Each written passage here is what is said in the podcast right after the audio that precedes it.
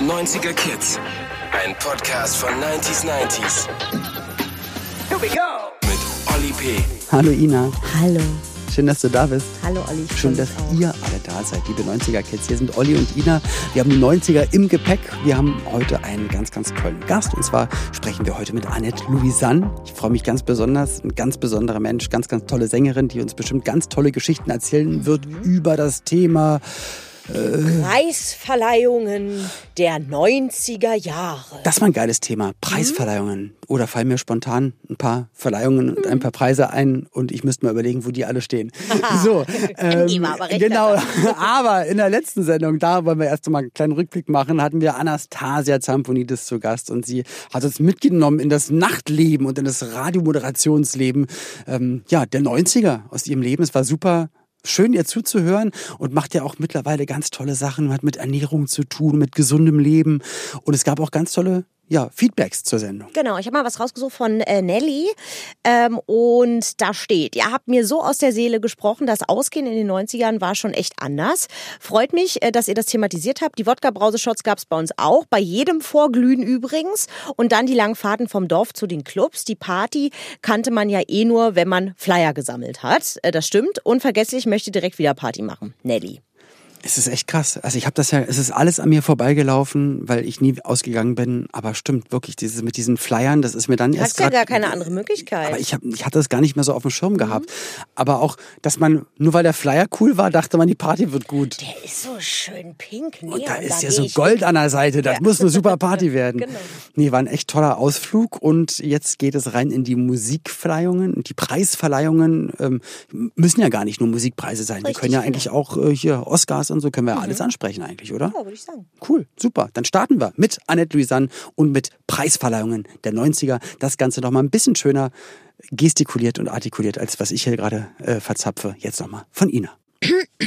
Na, Olli, hast du noch deinen Bravo Otto in Gold, Silber und Bronze im Regal stehen? Oder putzt und polierst du lieber dein Echo und die goldene Stimmgabel? Und du, liebe Annette, hast du vor deinem Durchbruch in den 90ern vielleicht von einem Grammy geträumt oder lieber bei den MTV Video Music Awards vom Fernseher gefeiert? Von goldener Kamera über Komet bis Bambi oder Brit Awards. Preisverleihungen waren in den 90ern wirklich noch richtig wichtig. Und natürlich hat jeder von uns damals heimlich schon seine Oscar-Rede vom Spiegel geprobt. Herzlich willkommen, Annette Louisanne. Und jetzt mal die Frage an dich. Hast du schon mal eine Dankesrede vom Spiegel geübt? Ständig. Ja, Ja, ich finde, Quatsch. die besten Reden führt man vom Spiegel vor, oder? Ja. Ich glaube aber dann nur vorm Spiegel und würde es niemals vor Publikum machen. Ne, Unbedingt, ja. Aber ich habe wirklich mir als Kind überlegt, ähm, dass immer die Dankesreden bei Oscarverleihungen oder bei Musikverleihungen, dass, dass man doch überwältigt sein muss mit der Freude, die man dann gerade spürt. Und wenn man anfängt, Leute aufzuzählen, denen man danken möchte, du wirst auf jeden Fall mindestens vier vergessen und die werden es dir ihr Leben lang äh, nachtragen, weil dann ist es die Oscarverleihung und dann vergisst du irgendwie deine Mutter zu nennen oder deine Frau.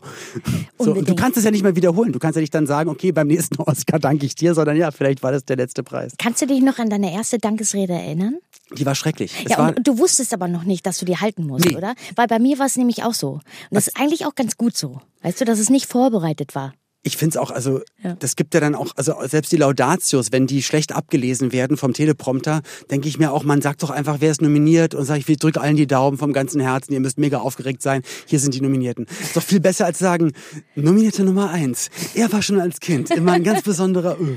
Ich Naja. hatte zum Beispiel, ich hatte nur Angst, dass dieses Mikrofon beim Echo, das war 2005, da habe ich den auch bekommen. Ich wusste es aber nicht, war noch so naiv, Mhm. Ja. dass ich dachte so, oh, ähm, wer, weiß, was passiert. Und Ja, ich glaube, die dachte sagen immer dieses auch nicht. Mikrofon Die fährt wollen nicht ja so auch, dass hoch. man richtig reagiert. So. Na klar, Ja. und das hat bei mir noch total funktioniert. Aber ich hatte nur Angst, dass dieses Mikro, wenn ich dann da rauf auf die Bühne muss, dass dieses Mikrofon genau auf meine Höhe fährt. Ich hatte nur davon. Ach, das kam aus dem Boden, oder was? Richtig. Das hat mich total gestresst. Ja. Und bei mir war es 99, das Ja. war auch der Echo. Ja. Und man hat es mir auch nicht gesagt, aber die, die Technik war noch so veraltet. Es war einfach ein fest installiertes Mikro an so einem Pult. Und dann stand ich da und ich habe mir davor wirklich Gedanken gemacht, was würde ich denn dann sagen? Wem soll ich denn danken? Was muss ich denn machen? Und ich habe, glaube ich, wirklich nur Grütze geredet, weil ich war so unfassbar aufgeregt. Es war so ein Moment zwischen froh sein, aber man will auch eigentlich, ich will hier gar nicht stehen, weil ich kenne die ja auch alle gar nicht. Ja, was wollt ihr denn von mir? Das Allerschlimmste, was mir aber passiert ist, ist, ähm, links neben mir saßen die Jungs von Liquido, die damals mit Narkotik auch wahnsinnig erfolgreich waren, ja. und rechts saß meine erste Ehefrau. So. Und ich wurde äh, Blümchen, Jasmin Wagner steht auf der Bühne und sagt, und die erfolgreichste Single des Jahres, hier ist der Olli. Und ich so, wow, wie geil. Spring auf, bin total froh, dreh mich nach links, die Jungs von Liquido nehmen mich in den Arm, wir knuddeln und so und dann, komm, geh auf die Bühne, ich gehe auf die Bühne. Und Erzähl halt mega so Grütze. Doch, doch, es war alles gut und komm halt zurück, setz mich hin und meine Frau sagt, und was ist mit mir? Schön, dass du alle auf dem Weg zur Bühne umarmt hast und allen gedankt hast und sie saß genau rechts oh von mir. Vielleicht war das aber auch schon ein Omen dafür, dass die Ehe dann doch nicht so lange gehalten hat. Also falls ich nochmal, ich wollte gerade sagen, falls ich nochmal ein Echo bekomme. Wobei, da bin ich mir ziemlich sicher, es wird niemals passieren, weil Echo gibt es schon mal nicht mehr. Gibt es eigentlich einen Nachfolger schon? Hat man sich darüber Gedanken gemacht? Ich glaube nicht, aber da sollte man sich auch lange Gedanken darüber machen, dass man da auch nicht vorschnell äh, einen neuen Musikpreis erfindet. Ist auch sehr schwierig, einen Preis zu erfinden. Keine Ahnung, man hätte ja nur einen neuen Namen nehmen müssen, aber ist auch egal. Wie wichtig sind denn für dich Preise? Weil ich gehe damit sehr komisch um sorry, wenn ich kurz davon anfangen muss, weil ich wurde nämlich neulich gefragt, sag mal, wo steht denn dein Echo? Und Bravo Ottos und sowas alles. Und ich habe gesagt, ich bin mir nicht sicher, also bei mir zu Hause schon mal nicht. Und ich habe gesagt, entweder bei meiner Mutter im Keller oder bei meinem Vater auf dem Dachboden. Ich tippe aber bei meinem Vater auf dem Dachboden. Wie ist das bei dir mit den Preisen? Ganz lange waren sie auch im Keller, mhm. so eingepackt, weil damit sie nicht kaputt gehen. Mhm. Ähm, und jetzt stehen sie, ein paar davon stehen im Spielzimmer meiner Tochter. Okay. Und, das aber, ist süß. Ja ganz süß. Weil ich hätte so ein, so ein komisches Gefühl auch bei goldenen Schallplatten oder Platin-Schallplatten. Also es können ja alle so machen, wie sie wollen. Ich fände es nur für mich komisch, wenn dann Freunde nach Hause kommen und so nach dem Motto, dann schaut mal, was ich so alles hier an Preisen habe. Das wäre für mich so komisch, das so auf dem Präsentierteller zu haben, weil ich ja auch weiß, dass macht mich ja als Mensch gar nicht aus. Deswegen habe ich da habe ich so ein ganz komisches Verhältnis dafür. Ich bin mega was heißt mega? Ich bin, ich bin stolz, dass ich das erreicht habe, wie auch immer das zustande gekommen ist. Und das ist ja auch, hat ja was damit zu tun, dass, dass du eine Arbeit gemacht hast, die erfolgreich war und dafür gab es dann einen Preis. Ist ja auch total gut, aber ich als Mensch habe irgendwie, da habe ich so eine Distanz da, dazu. Das Wie kann ich gut nachvollziehen. Ich habe die auch nie aufgehangen, mhm. weil irgendwie zu Hause, mein Zuhause, da muss es einen Platz geben, wo Annette Louisanne nicht stattfindet. Mhm. Und das fühle ich mich eigentlich auch ganz gut so. Deshalb muss ich die gar nicht aufhängen. Ich brauche nicht so eine Hall of Fame, wenn ich reinkomme und, und, und mich dann wieder sehe, weil ich habe das ja in meinem Herzen und das, ja, man, das besetzt deswegen mich ja auch für einen, Genau, und ja. für einen selbst ist es ja nichts, weil man hat es ja alles gearbeitet, herausgebracht, äh, Erfolg gehabt und man hat's ja, man hat's ja miterlebt. Das genau. ist ja also super, wie du sagst. Und dann kommst ja. du nach Hause und guckst dir dich dann nochmal an. Das ist ja komplett, Stimmt. macht ja gar keinen Sinn. Ich kann das auch verstehen, wenn das für jemanden wichtig ist, aber mhm. ich glaube, ich möchte mich da nicht hängen haben. Also ich habe das einmal ganz kurz gehabt und irgendwie habe ich mich komisch gefühlt. Dann habe ich die wieder abgehangen. ich glaube, wenn ich ein Studio hätte und dann irgendwie das ist was anderes, weißt du, das ist was anderes. Weil das ist die, dann ist es auch sozusagen die die nicht Ernte, aber die Belohnung oder ähm, da so gehört die, es auch hin die Bestätigung irgendwo, ne? für die Arbeit, die man da reinsteckt. Dann kann man also in Tonstudios finde ich das auch total in Ordnung und manche brauchen das auch und dass wenn andere Künstler reinkommen, dass man sieht, ach Mensch, ach der hat ja auch schon aufgenommen und der Erfolg und so. Ähm, ich weiß die goldene Stimmgabel da ist mir die goldene Stimmgabel damals direkt abhanden gekommen. Ja, also bei es war mir so ein, auch. Ist bei dir auch. abgebrochen. Und ja. es war die Notzigarette im Studio, im Tonstudio. Also es war der einzige Preis, den wir aufgestellt hatten. Das war die goldene Stimmgabel im Studio und da hatten wir die Notzigarette drin. Das heißt, wenn alle keine Zigaretten mehr hatten, dann war da... Wirklich? Ja, da war die Marlboro Medium drin. Ähm, wie war denn für dich das allererste Mal im professionellen Tonstudio? Wo war das? Das war in Hamburg im Peer-Studio. Ah, kenne ich. Ja. Mhm. Ich bin eigentlich also ich habe gar nicht über diese Live-Schiene meine Erfahrungen gesammelt, sondern eher als Studiosängerin. Okay. Weil ich gemerkt habe, einfach, meine Stimme ist sehr speziell und ich werde gebucht für Werbung oder und dann bin ich immer wieder angefragt worden. Das war so mein erster Step in diese professionelle Musikwelt. Bei mir war es in in Berlin in den Hansa-Studios. Also so voll crazy. Wo, du gehst da rein und da hängen halt auch noch ein paar Goldene von Bowie und so weiter, wo du weißt, ich darf, ich darf hier gerade durchlaufen. Vielen Dank nochmal, lieber Gott. Allein ab jetzt, alles was ab jetzt passiert, ist äh, Luxus. Also das war toll. Definitiv eine verrückte Zeit und, ähm, und auch Musikpreise. Es gab manchmal sogar Fernsehsendungen, da hat man jede Woche einen neuen Preis bekommen bei Top of the Pops. Durfte ich damals zu Gast sein. Da gab es dann jede Woche den Top of the Pops Award. Das war dann immer für die Eins der jeweiligen Woche. Warst War du ich da auch? auch zweimal. Also das Ende von Top of the Pops habe ich noch mitbekommen. Das heißt, wer hat bei dir moderiert? Das war dann nicht mehr Holger Speckhahn oder war es Holger? Ich kann mich gar nicht mehr an den Namen erinnern. Ich weiß nur, dass ich da, dass es ähm, wahnsinnig viel Aufregung gab. Ole weil Tillmann. ich irgendwie, ja, Glaube ja. ich, war's. Ich bin auf jeden Fall, ich kann mich noch an Schnappi erinnern. Die, Stimmt. Da habe ich neulich so eine witzige Sache gesehen, auch so ein Meme irgendwie aus dem Internet, so dass so eine Band hat irgendwie acht Jahre an ihrem Album gearbeitet, sind endlich rausgekommen, aber waren dann auf Platz zwei, auf Platz eins, weil einfach acht Wochen Schnappi. naja, es ist äh, schon eine besondere Geschichte, na klar. Sind, also, ich glaube, das war eine Lehrerin, ne, die dieses Lied Iris ja, Bruttmann, glaube ich, die hat dieses, dieses Kinderbuch oder Kindersachen geschrieben hat und so, aber es war, war, war mal was anderes. Crazy Frog gab es auch noch, die sprechenden Tassen. Also dann wurde es ja ab Ende der 90er, Anfang 2000er wurde es dann schon strange. Also Top of the Pops. Ähm, Viva Komet war ich selber nur einmal, glaube ich, vor Ich Ort. auch nur einmal. Wann warst du da? Ich glaube, es war 2005. Ich kann mich nur erinnern, dass es der Komet war, wo äh, Tokyo Hotel auch da war und die wahnsinnig ausgebuht wurden. Das war ganz furchtbar. Ich habe es verstehe. gehasst. Kannst du das also, verstehen? Die waren so großartig und so groß auch. Und dann, dann gab's dieses und das hat die ganz doll verletzt. Also, ja, natürlich, weil es sind doch, natürlich. aber jeder muss sich doch da reinversetzen können und wissen, das sind doch alles, wir sind alle ganz normale Menschen. Die einen haben das Talent, die anderen das, die anderen mögen die Musik, die andere die. Ehrlich die gesagt, das habe ich an den Preisverleihungen in Deutschland immer wirklich gehasst, dass man, dass man da nebeneinander gesessen hat und dann, dass dann Das war eine Rapper, Feindschaftssache. die, die Schlagerleute ausgebuht haben, haben, ja, ja. genau, das finde ich unmöglich. Das, Das findet man in Amerika eigentlich nicht in- bei den Grammys. Ja. Da habe ich von damals von Du Bega, Mambo Number Five, hat er mir erzählt, da stand er damals mit Puff Daddy, Michael Jackson und Mike Tyson und hat sich so ein bisschen entschuldigt. Ja, ich komme ja aus Deutschland und ich habe hier so Popmusik Das gemacht. die gar nicht verstehen. Und die haben gesagt, du bist ein Welterfolg mit dem Song. Da kannst du mal stolz drauf sein, weil das ist hier eine Wirtschaftsveranstaltung und du bist einer der erfolgreichsten. Herzlichen Glückwunsch. Ist doch egal, was das für Musik ist. Und bei Hip-Hop habe ich es nie verstanden, bei den Preisverleihungen, weil am Ende des Tages hat Hip-Hop jahrelang um Aufmerksamkeit äh, gekämpft um Gleichberechtigung, dass es auch endlich mal Hip-Hop geben soll, weil es äh, auf jeden Fall eine ganz wichtige äh, Genregeschichte ist. Und als sie dann anerkannt waren, haben sie gegen alles geschossen und gesagt, nee, nur Hip-Hop ist real, alles andere ist Kacke. Wo du denkst, hä? Ihr habt doch selber gemerkt, wie es ist, wenn man nicht akzeptiert wird. Jetzt macht ihr das Gleiche. Ich glaube, mittlerweile hat sich das ein Glück auch durch Sing mein Song und durch viele andere Formate und Möglichkeiten so geändert, dass man am Ende merkt, ey, es ist Musik und ob dann jetzt äh, Schlager mit Hip-Hop oder Rock mit, äh, mit Folk oder was auch immer da zusammenkommt, es kann was Tolles entstehen. Muss nicht immer passieren, aber kann. Ich glaube, es ist ein Problem von Selbstbewusstsein. Ähm, und das Selbstbewusstsein können wir haben, aber das muss sich entwickeln. Ich glaube, es durch den Zweiten Weltkrieg, die Kultur, äh, die die einfach kein Selbstbewusstsein mehr hatte. Ganz viele Künstler sind irgendwie äh, ausgewandert und das hat einfach eine Weile gebraucht. Und Heutzutage ist natürlich deutschsprachige Musik wieder Voll erfolgreich, angesagt. aber es hat einfach eine Weile gedauert. Es hat Und gedauert Ich und habe mit- diesen Anfang noch mitbekommen. Das ist so was wahnsinnig Besonderes war, War auf Deutsch zu singen und einen deutschen Hit was zu haben. total bescheu also bescheuert ist natürlich. Ja. Definitiv. Und ich glaube aber auch, dass ähm, dann auch die Zeit kam, wo auf einmal dann YouTube und dann äh, MP3s und Facebook und ganz viele Portale, äh, wo du auch gesagt hast, und auf einmal kann eigentlich jeder Musik machen und jeder kann seine Musik irgendwie publizieren und zeigen. Und da hast du auf einmal gemerkt, ach krass, da singen ja noch ganz viele andere mit Gitarre auf Deutsch und das hört sich ja total gut an. Und ich glaube, das hat dann auch viele, die die sich vielleicht nicht getraut haben, in der Muttersprache zu singen, dann irgendwann dazu gebracht, ach so krass, ich bin ja gar nicht allein. Weil bis zu einem bestimmten Zeitpunkt warst du darauf angewiesen, was im Radio gespielt wurde, was RTL und irgendwelche Hitparadensendungen äh, gemacht haben und ausgezeichnet haben, welche Kategorien es gab. Und dann hat man mal geguckt, okay, aber na gut, Pop ist erfolgreich, meist auf Englisch, dann singe ich mal auf Englisch.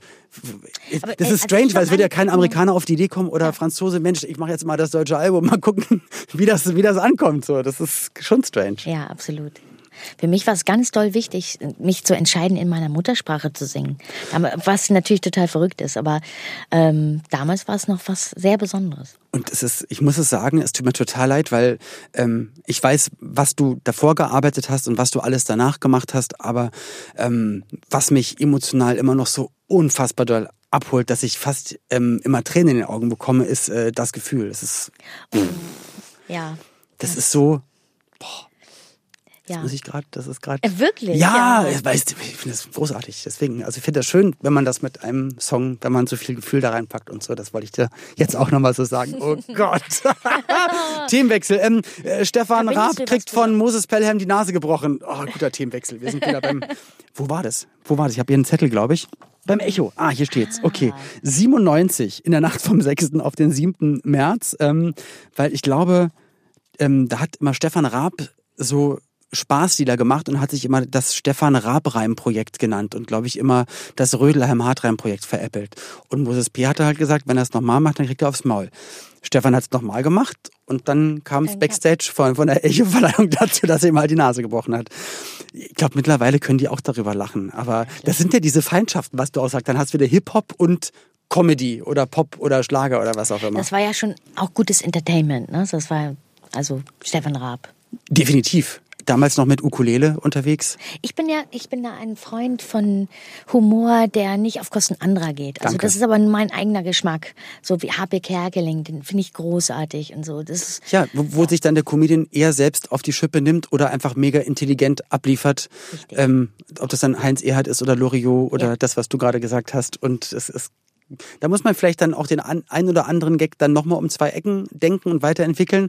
Aber umso schöner, wenn, wenn keiner im Publikum oder zu Hause sitzt und sich Auf die gerade Mütze kriegt. und auf die. Mütze kriegt und sich getroffen fühlt. Weil man sagt dann immer, Comedy darf alles und Kunst darf alles. Aber ich finde es auch immer, ich finde es immer doof, weil das ist so ein Angriff, den kann keiner abwehren. Wenn es ausgesprochen ist, dann tut das manchmal weh. Und das ist dann einfach doof. Da verstehen wir uns. Finde ich Ja, gut. Ähm, also Oscar-Verleihungen. Ähm, Ich bin zum Beispiel nie, also ich habe Freundinnen von mir, sind wirklich jahrelang, immer wieder jedes Jahr bleiben die auf und schauen sich die Oscars an. Aber ich habe das noch nie gemacht. Ich habe es einmal probiert und es Hast hat nicht du- geklappt. hat Ich nicht bin, glaube ich, bei bester Schnitt oder beste Filmmusik in einem animierten Zeichentrickfilm aus dem Ausland eingeschlafen. Also so Es nach hat den ersten drei Stunden. Zeit, genau. Ja, weil das letzte, wa- was du wissen wolltest, wer ist jetzt der beste Schauspieler und der beste Film, das kam dann so morgens um sechs. Nee, ich habe das nicht. Also auch Super Bowl und so. Da schlafe ich lieber und guck's mir am nächsten Tag in der Zusammenfassung an. Aber Ich stimmt, da gibt's ja so richtige tatsächlich, Also ich bin ein Oscar-Partys. großer Fan von den Grammys, weil ich finde, das ähm, ist noch ein bisschen anders da. Vielleicht, äh, natürlich geht es um Verkäufe und um Ja. Erfolg, aber auch um Kunst. Und ich glaube, man kann das nicht ganz genau sagen. Anders als beim Echo damals, dass, dass es wirklich, dass du eigentlich wusstest, wer am meisten verkauft. Weil es wirklich ja- weil es Und gab bei den den- Grammys ist es eigentlich nicht komplett so. Und Genau, weil Echo war Verkaufszahlen Ja. und es gab einmal noch den Fanpreis oder irgendwas Ja. mal als Kategorie, man durfte abstimmen oder so. Aber sonst weißt du am Ende, okay, wir haben die Listen gesehen, der hat so und so viel verkauft, also wird er am Ende auch gewinnen. Und äh, dort ist es äh, auch Jurypreis oder wie geht das? Ähm, ja, ich glaube, dass du nicht gan- ganz genau durch die Verkäufe bestimmen kannst, ob du den Echo bekommst, äh, den, den Grammy. Ja. Und das ist, das finde ich gut. Deshalb ist das, ist der auch so viel wert, dass es immer noch irgendwie um, um die Kunst geht und um, um den Preis an sich, um die Ehre, die Wertschätzung, um die Ehre, diesen, diesen Preis zu bekommen. Und ich finde aber auch mit so einer Und Preisverleihung finde- umzugehen ja. und auf der Bühne zu stehen und auch vielleicht zu performen und wie man sich dann dort verhält und dem Ganzen einen Rahmen gibt, ist, glaube ich, auch nochmal etwas, wo sich dann auch dann bis zum Schluss leider der Echo dann, dann irgendwann selbst irgendwie disqualifiziert hat oder disqualifiziert wurde. Und wenn du dann manchmal in andere Länder schaust und gerade dann auch dort äh, nach Amerika guckst, wo du manchmal so einfach unfassbar gute Acts hast, die du definitiv in Deutschland auch hast. Und die ne? performen zusammen auf der Bühne live vor einem zig oder hunderte Millionen Publikum und liefern ab und du sitzt da aus und denkst dir, verdammt, das muss doch. Zusammenstellung. Auch. Ja. Das finde ich so toll. Du denkst an einen Country-Star, der mit einem Hip-Hopper. Genau. Das, das finde ich, habe ich immer vermisst ein bisschen in Deutschland. Diese ungewöhnlichen Duette oder, ne? Aber du weißt, in Amerika, da nehmen die sich auch einen Monat Zeit, das auszuarbeiten, zu arrangieren und richtig zu proben. Und du hast immer das Gefühl, in Deutschland, die haben sich dann am Tag davor zur Probe getroffen und es wurden dann einfach zwei Spuren übereinander gelegt und das ist dann halb Playback und dann ist es halt halt einfach halb geil. Und das, ähm, ja, ich finde, so eine, eine gute Preisverleihung macht auf jeden Fall genau sowas auch. Hier, äh, MTV Video Music Awards, was da immer abging. Ich weiß ja noch Auftritte von Puff Daddy und Busta Rhymes und dann kam auf einmal Justin Timberlake um die Ecke und Usher und auf einmal hast du so zwölf Weltstars, die miteinander performen. Cirque du Soleil kommt noch dazu und mega Feuerfontänen und da sitzt du zu Hause, denkst dir, was ist das cool. Wow, Wahnsinn, genau. Also ich kann dir zum Beispiel sagen, ich entscheide mich immer entweder komplett live zu spielen im Fernsehen mhm. oder komplett Vollplayback. Und das heißt? Das Halbplayback, das finde ich irgendwie ein bisschen strange, weil auf so ein Band zu singen mhm. und keine Band zu haben und das dann live, ich finde das eher schöner, entweder das oder hm. das andere. Okay. Also, ja. In der Bravo gab es ja, die gibt es ja schon ewig, ähm, Bravo Otto. Hattest glaub, du einen Starschnitt? Ja. Ich hatte einen Starschnitt. Wie, das ist, aber da muss ich auch sagen, das ist so strange, weil du bist ja selber die ganze Zeit Fan von irgendwelchen Bands und Leuten. Seit den 80ern kriegst du die Zeitschrift jede Woche auf den Tisch gelegt nach der Schule von der Mutter, dann immer an, an dem Tag, wo die Bravo rauskam. Und dann fängst du irgendwann an, im Fernsehen zu arbeiten und von einer Woche auf die andere bist du da einfach jede Woche drin. Und das war so strange, weil es ist ja nichts, was normal ist und woran man sich gewöhnt. Ich finde vieles immer noch merkwürdig. Und ich, ähm, ich gehe eher so beobachtend durchs Leben und denke mir eigentlich seit 24 Jahren, ach, das ist ja witzig, dann habe ich das jetzt auch mal erlebt. Oder ich darf das auch mal so kennenlernen. Aber auch so Starschnitt, weil das kannte ich so, ich hatte zu Hause einhängen von David Hasselhoff. Das war mein Starschnitt zu Hause so. Und auf einmal ist der von dir da drin. Und meistens echt mit doofen Fotos, wo ich mich dann immer gefragt habe, Mann, wer hat denn diese Fotos ausgesucht? Hat man so halb doof geguckt. Ähm, hast du mal, warst du Bravo-Interpretin? Warst du in der Bravo? Ich habe das auch wirklich, ich habe den Rest noch mitbekommen, mhm. 2004. Ich glaube, hatte ein Poster in der Bravo. Ich habe, äh, glaube ich, ein Interview dort gehabt. Aber dann irgendwann spielte das irgendwie keine Rolle mehr. Das hm. musst du mir eigentlich sagen. Spielt das noch eine Rolle, die ja, Bravo? Ich bin alt, keine Ahnung. Ich weiß ich es glaube, nicht so genau. Ich glaube, ich glaube, das läuft alles immer nur noch übers Internet. Ich glaube, leider haben wirklich so MTV, Viva, Bravo. Ich glaube, da haben viele Medien, die jahrzehntelang äh, für die Jugend und für die Musik und, und äh, Popkultur irgendwie da waren, haben leider, glaube ich, irgendwann den Absprung geschafft in die sozialen Netzwerke, in, in neue Medien. Und dann gab es auf einmal ganz viele andere, die dort den Platz besetzt hatten. Und dann waren die ganzen Platzhirsche, haben immer noch auf Print gesetzt oder auf ihre normalen linealen Sendungen. Und die hatten eigentlich alle Möglichkeiten, sag ich mal, aber haben sich einfach dann auf ja, auf das Alte verlassen. Das ist ein bisschen schade. Also auch bei Viva, dass dann auf einmal es keine Musikfernsehen mehr gab. Aber es gibt ja auch Leute, die so Sachen posten, wie so MTV, äh, dank, äh, 40 Jahre MTV, danke für 16 Jahre Musikfernsehen. Weil halt einfach die Hälfte der Zeit von MTV dann auch nicht mehr Musik lief, sondern Dating-Shows und so. Ja, total. Ich kann mich noch daran erinnern, dass MTV bei uns, äh, bei meiner Plattenfirma angerufen hat und gesagt hat, warum habt ihr kein Video? Das ist doch nett. Also wir haben dann äh, aufgrund von MTV ein Video ein gemacht. Video gemacht, genau hatte MTV. Weil also es hm? einfach eigentlich nicht geplant war, dass das geplant war eigentlich, dass Aber für welchen Song? Susanne, für das Spiel. Ich würde doch nur spielen. Ah, okay. Also es war eigentlich, es war nicht gedacht, dass das so ein großer Hit war, sondern Und da eher. spricht genau. euch der Sender an, der ja, Musik. So. ganz schön fair, muss ich sagen. Ich meine, am Ende kann es denen egal sein. Die haben zig Damals Einsendungen. So. Ja, voll cool. Bist du denn eigentlich schon mal auf einer Preisverleihung aufgetreten? Ja. Welche waren das? Das war der Echo. Mhm. Auch wo du auch gewonnen hattest, ja. also gewonnen und performt, hast du davor oder danach den Auftritt gehabt? Lass mich überlegen.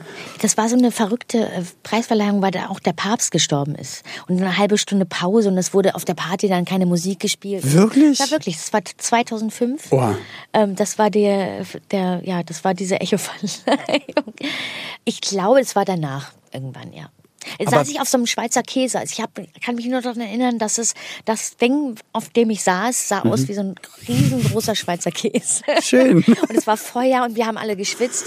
Und mein Kontrabassist irgendwie hatte Angst um seinen Kontrabass. Und, so. und es war Vollplayback, aber echt mit echten Instrumenten. Okay, na immerhin. Aber ähm, ihr hattet ja dann davor auch eine Probe. Ja. Und fragt man sich da nicht, also wenn ich hier schon eingeladen bin, um zu performen, dann muss ich doch auch einen Preis bekommen, ja, weil wäre ja komisch. war ich wirklich noch sehr naiv. Ich dachte, das, ja, das, da, da habe ich mich drauf eingelassen. Ich wusste das wirklich nicht. Und meine Plattenfirma konnte mich noch hinters Licht führen und sagen, hm, also wir haben keine Ahnung. Heute weiß das ich haben das die mir auch aber damals. Genau, aber mir haben das, so, ja. aber ich finde es ja trotzdem viel schöner, wenn man dann da überrascht wird. Und Klar, ja, das ist eine, das war schon eine aufregende Zeit. Das erste Jahr weißt du wahrscheinlich auch. Die, die, ersten Monate, wo man denkt irgendwie. Das sind die ganzen ersten Male und, und du weißt ja auch gar nicht, was stimmt denn hiervon, was ist eigentlich alles echt, was, weil mittlerweile weißt du ja auch, die, die ganzen ähm, Künstlerbetreuer und die von den Plattenfirmen, die haben das auch schon 30 Mal erlebt immer jedes Jahr mit einem anderen Act. Und die müssen halt immer wieder das Spiel mitspielen oder so. Und, Ja. äh, aber es ist natürlich voll aufregend, weil es sind ja halt dann auch erste Male, die man wieder erlebt. Und es ist ja dann auch eine Welt, wo nicht alle Zutritt haben. Und eine Welt, von der man entweder selber Fan war oder die man aus dem Fernsehen kennt und auf einmal Ich glaube, das Stehst du da? über. Wenn man wirklich spürt, dass da gerade so ein richtig großer Traum in Erfüllung geht, dann glaube ich, die Leute, die damit arbeiten oder da, da also dass die damit irgendwie in Verbindung treten, die, die macht das auch glücklich. Aber für dich ist trotzdem ein Preis am Ende des Tages, also nicht um das zu schmälern, aber für dich ist eigentlich so die Auszeichnung als solches, ähm, muss nicht unbedingt sein als Symbol, weil du weißt sehr wohl für dich, was für Na dich klar. deine Musik ist und was Aber sie für einen Wert Menschen- hat. Und die Menschheit ist oberflächlich und die meisten Medien und auch Radiosender oder alles, alles mö- also ich glaube, die gucken schon auf Klickzahlen. Ich hab, Mhm. kann dir eine Sache sagen, ich habe tatsächlich mal meinen YouTube-Channel selbst verwaltet und dachte Ja. irgendwie so, ich will da ein bisschen aufräumen. Ja. Und habe dann aus Versehen so eine Spalte gelöscht mit meinen kompletten Videos, oder das Spiel, das Gefühl und äh, Okay. Millionen Klicks weg. Einfach so, oh Gott, was habe ich gemacht? Mir lief so kalt den Rücken runter und ich dachte so, scheiße, die Videos sind weg. Ich wollte eigentlich nur irgendwelche Promo-Videos irgendwie löschen und dann war alles weg. Und Und sozusagen alle Abrufe, die du bis zu diesem Ja. Zeitpunkt hattest, sind weg. Richtig. Was ja am Ende macht es ja keinen Song besser oder schlechter, aber Nein, nein, heutzutage guckt man ja einfach all diese drauf. Menschen haben dieses Video gesehen Ja. und die, die, die haben das in sich. Trotzdem ist es natürlich am Anfang so, die Leute gucken drauf, wie viel Klickzahlen das hat. Aber irgendwie war es auch befreiend für mich. In dem Moment, es war kalt, eiskalt den Rücken und dann dachte ich so, ach, Freiheit. Aber schön, was du da sagst, befreiend. Wie, wie wäre denn für dich, also ist für dich Social Media wichtig? Für deine Musik? Bei dir steht jetzt ja auch ein neues Album an, Kitsch heißt es. Da führst du musikalisch, also jetzt nicht durch die Jahrzehnte, aber du hast halt echt viele tolle Songs, 70er, 80er, 90er sind dabei. Ähm, Also ich glaube, das Netzwerk, ähm, seine Fans oder so- die Leute, dein Publikum so direkt zu erreichen, ist schon wichtig und ist toll. Sie direkt zu füttern mit dem mit neuer Musik und sie anzusprechen und so, das finde ich schon wichtig und auch gut. Das hat man auch komplett selbst unter Kontrolle. Wenn man mit ähm, anderen Leuten arbeitet, dann kann man das gar nicht so richtig kontrollieren. Aber mein eigener Instagram-Account oder mein Facebook-Account, den kann ich ja selbst bestimmen. Ich kann auswählen, was ich sagen möchte. Und das ist gar nicht unwichtig.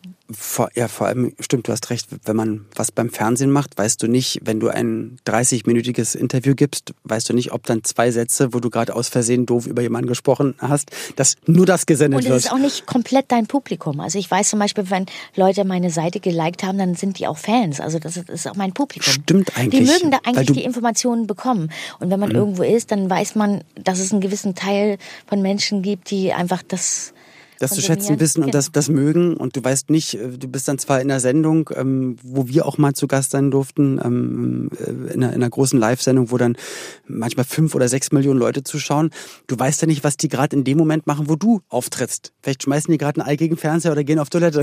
Hause, genau. Ja, genau. Und du weißt aber wenigstens, dass deine Leute, die deine Seite mit Gefällt mir anklicken, ähm, dass es dann wirklich Leute sind, die dich einfach mögen und dann spricht man ganz anders mit denen und wird dann auch ein bisschen persönlicher. Also ich finde das ganz toll.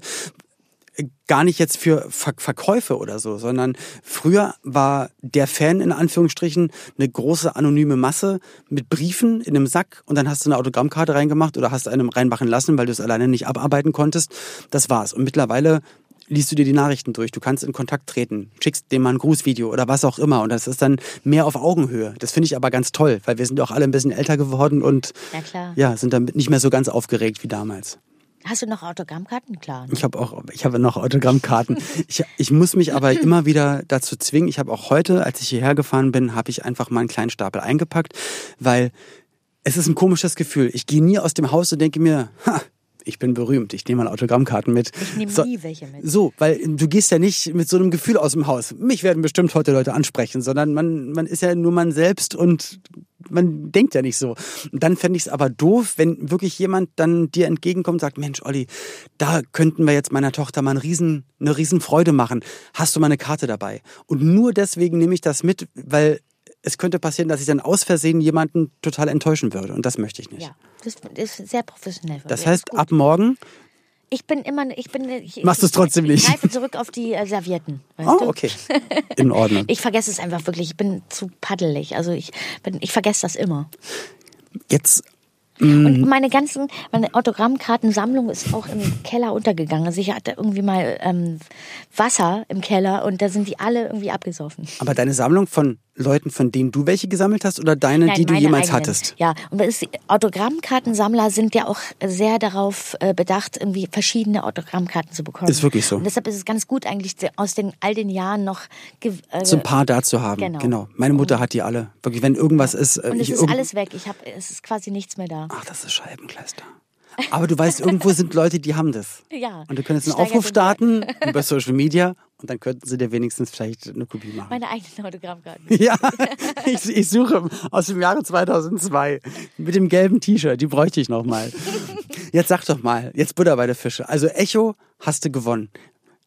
Das war, wa- was war da noch? Erzähl mal, wenn wir jetzt auf die Preise, wir müssen es jetzt machen, das Thema Meine ist nun mal... Die auch ab bei mir ist ja auch abgefahren. Genau, okay, Echo, Stimmgabel. Was war denn da noch? Diva. Der, der, das war eigentlich mein erster Award. Was ist Da das? kann ich mich dran erinnern. Der Diva Award, das war noch 2004. Ich, mein Album ist ja 2004, im November 2004 veröffentlicht worden. Mhm. Es ging alle wahnsinnig schnell. Und was ist Diva? Von was war Diva das? Award, das war, das ist einfach so ein, ich glaube, das ist einfach ein Newcomer Award gewesen. Okay. Ein, äh, oder kennst du den nicht? Stimmt doch jetzt, ja, das, ist alles vergraben in meinem Kopf. Das gibt's auch nicht mehr, oder? So eine, so eine Frau, die so. Eine Diva halt. Genau. Ja. So ein, ein sehr wertiger äh, Award auch, weil der nicht so schnell kaputt gegangen ist und jetzt immer noch schön aussieht, nach 16 Jahren. Und ähm, ich kann mich daran erinnern, dass auch ähm, ähm, einfach wahnsinnig aufregend für mich gewesen. Viele Schauspieler und es zum ersten Mal irgendwie auch die ganzen Leute sehen, ne? Auf den ganzen Veranstaltungen. Auf einmal stehen dann da die, die du seit deinem Kindesalter kennst irgendwie und reden dich aber mit deinem Namen an. Und du merkst auf einmal, ach krass, der hat mich schon mal wahrgenommen. Wie ulkig ist das denn? Man kann es gar nicht zum einordnen. ersten so. Mal im bayerischen Hof irgendwie übernachtet, weißt du, so ein, Riesensuite. Da war ich auch mal auf Bayerischer Filmpreis oder irgendeine Geschichte, und da war auch bayerischer, äh, genau, das, Ja. da war auch sowas und da auf einmal war da Moritz bleibt treu und so, so, so Kinostars. Und du sitzt dann da einfach nur mit offenem Mund und das ist, ja, aber ich glaube, wenn man sich das so ein bisschen bewahrt, dass das eine strange Welt ist und man da so beobachtend reingeht und es selbst nicht so glaubt, auch diesen ganzen Star-Rummel und das Star-Gehabe. Also wenn man trotzdem so ein bisschen normal bleibt, ich glaube, dann kommt man da eigentlich ganz gut durch. Absolut. Lass doch mal bitte über dein neues Album reden. Wie bist du an das Album rangegangen? Weil ähm, es gibt bestimmt Künstler, die ultra erfolgreich sind, ähm, wie damals zum Beispiel äh, Whitney Houston, neulich eine Doku drüber gesehen und da ging es dann irgendwann so drum, schafft sie noch mit der nächsten Single nochmal Nummer eins, ist sie erfolgreicher als Elvis und alle anderen zusammen. Das heißt, du gehst ja auch anders an ein Album ran. Die, die hat dann Songschreiber aus der ganzen Welt äh, wahrscheinlich tausend Songs vorgeschlagen bekommen, pickt die besten, um einen Rekord nochmal zu brechen, um nochmal Awards zu gewinnen. Aber ich, ich so gefühlt, finde ich, kann man auch anders an die Musik rangehen. Wie bist du an, an Kitsch rangegangen? Ja, das ist natürlich, ich, ähm, es ist natürlich mein zweites Coveralbum und es ist, die Idee ist entstanden in diesem wirklichen Lockdown, Corona-Lockdown, als eine Tour Bei abgesagt 2016 wurde. hattest du schon mal ein Coveralbum? Genau, ja.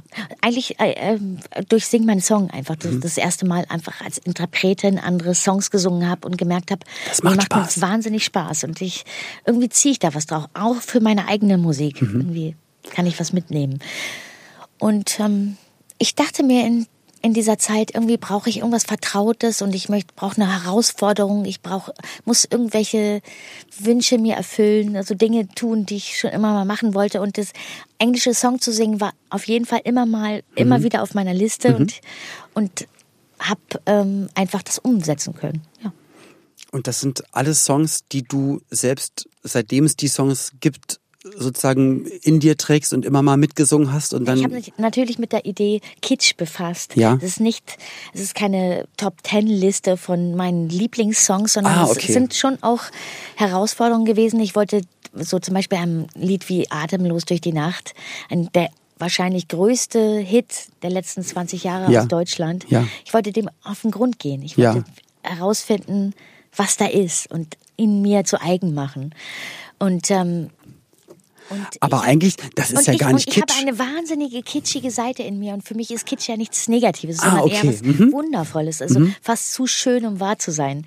Ähm, Und ähm, ich finde, eine andere Sprache gibt, gab mir so die Möglichkeit, diese Seite auch mal zeigen zu können. Mhm. Ich finde, Just Died in Your Arms Tonight klingt viel oh, romantischer als was ist das, ich bin Cutting heute Crew? In deinen Armen gestorben. Ja, Und, ja, ja. weil aber auch die Satzstellung auf Englisch viel schöner ist Die oftmals. Stimme klingt anders. Ähm, Stimme, du hast ja. eine ganz andere, genau, eine ganz andere, meistens, ich habe das Gefühl, auf Englisch rede ich äh, automatisch tiefer. Ich weiß gar nicht, wie das kommt, wenn ich Englisch rede. Also, was ist viel mehr irgendwas? Vokale, du kannst äh, aussingen. Ich glaube, auf Deutsch. Du phrasierst auch selbstbewusster. In. Deutsch hört sich auf einmal sperrig an oder so. Nee, so kannst du so ein Wort gar nicht, so ein Schlenker da singen. Das hört sich komisch an. Du musst immer yeah, yeah, yeah dazu sagen, damit das irgendwie singbar ist. Aber ja, ist doch einfach so. Ja. Ja, aber ähm, ich finde die Satzstellung im Eng Aber Englischen bin, trotzdem ich, schön. Ich, ähm, diese englischen Songs sind in meiner DNA und ich bin damit aufgewachsen, wie wir alle. Und ich wollte das einfach nach acht deutschsprachigen Alben mal laut werden lassen und das einfach machen. Und ich finde, wenn nicht jetzt, wann dann? Richtig. Ähm, und auch wenn es an einem anderen Zeitpunkt oder zu einem anderen Zeitpunkt weißt gewesen du, wäre. Das Schöne ist, ich glaube, ich habe also in diesem Fall wirklich noch nie ein Album veröffentlicht, einen Monat nach Masterabgabe. Also es ist noch so frisch, es ist nicht überdacht oder äh, durchgewalzt. Das ist einfach so, ich habe das vor einem Monat aufgenommen. Das Jetzt macht echt viel aus, weil du auch noch für die Sachen brennst, die du gerade gemacht hast und nicht schon wieder eigentlich nach, nach vier Monaten im nächsten Album bist oder ganz andere Gedanken hast. Oder die, da, manchmal denkt man sich, ach, hätte ich doch den Song doch nochmal anders gemacht oder so. Dann sag uns noch ganz kurz abschließend. Also Cutting Crew, äh, I Just Died in Your Arms äh, Tonight ist da drauf. Äh, was, was noch? Was noch? Nochmal so- Hello von Lionel Richie. Ach, geil. Ähm, Reality, La Boom, Die Fete. Oha. Das war eigentlich der Grundstein für, für dieses Kitsch-Album, weil ich habe es auf meiner letzten Tour gesungen, weil Ja. ich dachte irgendwie, es war so ein persönliches Album und ich wollte irgendwas aus meiner Kindheit oder meiner Jugend noch mit hineinnehmen. Und dann war das so ein Aha-Moment, weil ich gemerkt habe, die checken das, genau das ist, Aber meine allein für Reality hole ich mir das Album. Dreams of my reality. Ja, es ist einfach, ja, es ist wahnsinnig schön. Das ist Teil meiner Kindheit. Und das ist ein ganz, ganz tolles äh, Schlusswort gewesen. Vielen, vielen Dank, denn die 90er waren auch äh, ein Teil der Kindheit von ganz, ganz vielen Hörerinnen und Hörern. Danke für ja, den Einblick in, in dein Leben, in deine Musik, äh, auch in die Preisverleihungen der 90er, die wir entweder im Fernsehen gesehen haben oder selbst miterlebt haben. Und ich drücke dir ganz, ganz doll die Daumen für das neue Album. Und ich würde mich sehr freuen, wenn du, wenn ich, wenn ganz viele andere dann auch ganz bald wieder auf einer Bühne stehen und das auch wieder vor Fans für Fans präsentieren können. Danke dir. Danke, Annette Lüsan. Ach, das war schön, oder? Schöne, äh, schöne letzte Worte von Annette Lüsan. Also letzte Worte hier, was sie gerade gesagt sie hat. spricht, wie sie singt, finde ich. Ja, aber es ist alles Ganz so. zart. Ich finde, bei ihr passt alles und du weißt, ich habe mich so gefreut, dass sie auch viele Dinge so sieht und dass sie einfach einfach ein ganz ganz sensibler Mensch ist und die die Welt echt total gesund sieht, Mhm. schon so viel erreicht hat, aber einfach da mit ganz ganz viel Herz mit drin hat und keine Ahnung. Und Also es gibt ja Menschen, die nerven nicht. Die nervt einfach nicht. Warum guckst du mich dabei so an? Das hast du jetzt gesagt. Nee, ist aber, so. äh, aber weißt du, was ich meine? Ja. Es, es gibt so Menschen, wo du sagst, die sind so Ja. präsent, ständig immer überall und irgendwie, ah, die, die Bei ihr freu, ich freue mich immer drauf und ich freue mich und das ja, ja wir machen dann auch natürlich Promo für ihr Album, aber ich freue mich total drauf und äh, Dreams are my reality, die Nummer ich Ja. kann mir das voll gut vorstellen mit ihrer Stimme. Sie hat ja kurz angesungen, aber ja, das wird auch eine coole Zeitreise. Und das ist ja unser Motto. Die Zeitreise geht auch in der nächsten Folge weiter. Da haben wir einen ganz, ganz tollen Gast, äh, eine Kollegin aus den 90ern. Sie arbeitet schon ein Jahr länger im Fernsehen als ich. Das, ist, das heißt, sie ist der alte Hase in der nächsten Sendung, eine alte Häsin, und zwar Eni van de Maiglöckjes. Freue ich mich wirklich sehr. Ich kenne sie seitdem ich 18 bin. Das ist äh, echt total ulkig. Mal, mal schauen, wie sie so drauf Schon ist. 50 Jahre her, ne? Wie bitte? Sag mal, was soll denn das? Also, wenn ihr Feedback habt, also auf die äh, Frechheiten, die mir Ina an den Kopf wirft, oder zu unseren Gästen oder Anregungen zu neuen Themen oder noch ähm, ja Special Infos zu Dingen, die wir schon besprochen haben, bitte geht einfach in die App und lasst dort eine Nachricht oder Sprachnachricht da. Und wir freuen uns ganz doll auf die liebe Eni in der nächsten Woche mit einem ganz tollen Thema, Wir welches ich nicht unterhalten uns weiß. über Viva. Ach, das macht natürlich Sinn. Na ja. klar. Okay, also Viva und Eni, das passt wie Arsch auf Eimer. Und Ina und Olli ähnlich. ähnlich, aber ganz anders. Also, euch noch einen wunderschönen Tag, Abend, guten Morgen, Mittag, wo auch immer und wann auch immer ihr uns gerade hört. Bleibt einfach weiterhin 90er Kids. Und bis dann, sagen die Ina und der, ähm, Äh, Olli, Olli, Olli, ne? genau. Hm? Tschüss. Tschüss. 90er Kids. Ein Podcast von 90s 90s. Der Radiowelt für alle Musikstyles der 90er. In der App und im Web. 90s90s.de